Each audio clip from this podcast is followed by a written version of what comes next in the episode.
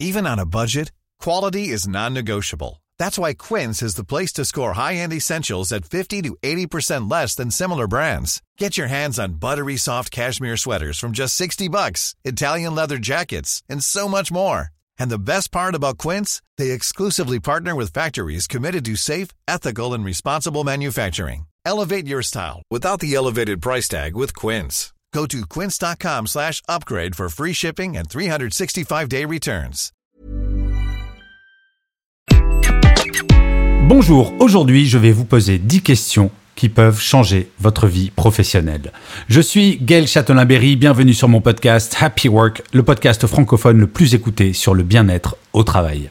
Happy Work, c'est une quotidienne, donc n'hésitez surtout pas à vous abonner sur votre plateforme préférée pour être au courant de tous les épisodes chaque jour. Je ne sais pas vous, mais je trouve la période actuelle particulièrement propice au questionnement professionnel. Il ne s'agit pas de tout remettre en question, mais juste de faire un point sur nos métiers, histoire de se sentir bien. La période que nous venons de traverser, qui n'est pas encore finie pour être honnête, a été source de bouleversement pour beaucoup d'entre vous. Bien malgré nous d'ailleurs. Et si la pandémie n'est pas encore derrière nous, il semblerait bien que sa maîtrise n'ait jamais été aussi bonne. Ainsi, au lieu de subir et de réagir en fonction des événements, nous pouvons enfin agir. Mais pour agir, c'est bien connu, il vaut mieux réfléchir avant, à minima, un petit peu. Et c'est exactement ce que je vous propose dans cet épisode. Répondre à 10 questions qui vont vous permettre de faire un point objectif sur votre vie professionnelle et, le cas échéant, de mettre en place un plan d'action.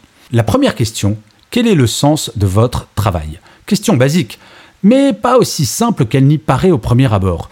L'un des dangers de la vie professionnelle, c'est la routine, ou pire, le sentiment de routine. Vous savez, le métro, boulot, dodo.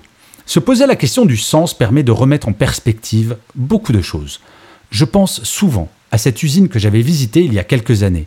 Une usine qui fabriquait des vis et des boulons. Rien de passionnant, me direz-vous, je vous l'accorde. Dit comme cela, c'est vrai. Mais quand vous savez que ces vis et ces boulons servait à assembler des avions et des satellites, le sens donné au travail pour les ouvriers de cette usine était vraiment différent. Et oui, si vous pouvez m'écouter d'une certaine manière, c'est grâce aussi aux vis et aux boulons de cette usine. Quel que soit votre métier, quel que soit votre niveau hiérarchique, vous êtes essentiel pour une mission plus grande et plus large. Quelle est cette mission et celle-ci vous fait-elle rêver? L'objectif de cette question Se remotiver. La deuxième question, quelles sont vos qualités professionnelles? Non, non, je vous arrête tout de suite, il ne s'agit pas de la question qu'un recruteur un peu ringard pourrait vous poser. Donc ne répondez pas Bah, je suis perfectionniste et impliqué. Ce n'est pas ce dont je vous parle. Quand je parle de qualité professionnelle, il s'agit vraiment de savoir en quoi vous vous êtes spécifique et surtout qui vous appartient véritablement.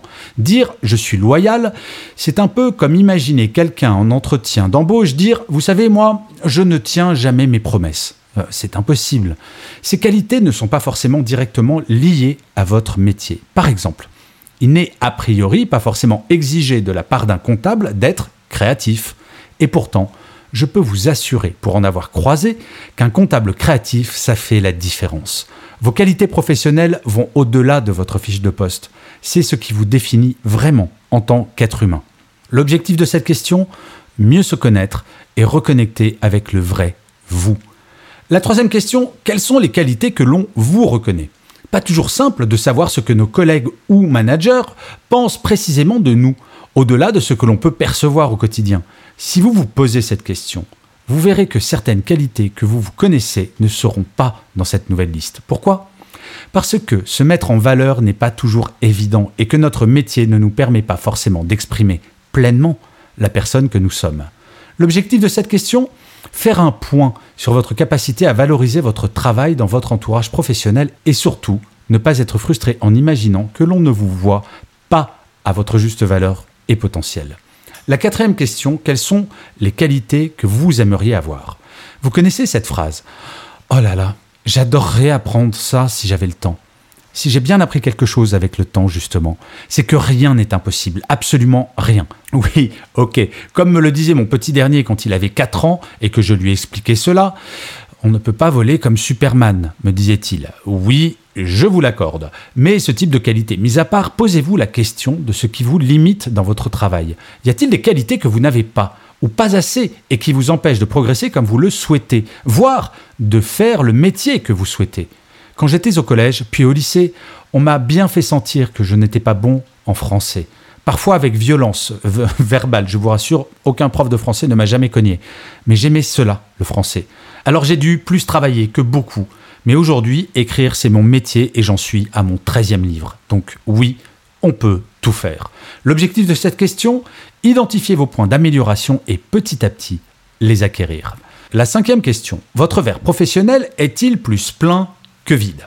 La période est compliquée pour toutes et tous depuis plus de deux ans maintenant. 41% des salariés se déclaraient encore récemment en détresse psychologique et il faut prêter individuellement attention à cela. Et pourtant, paradoxalement, cela ne veut pas dire que tout va mal.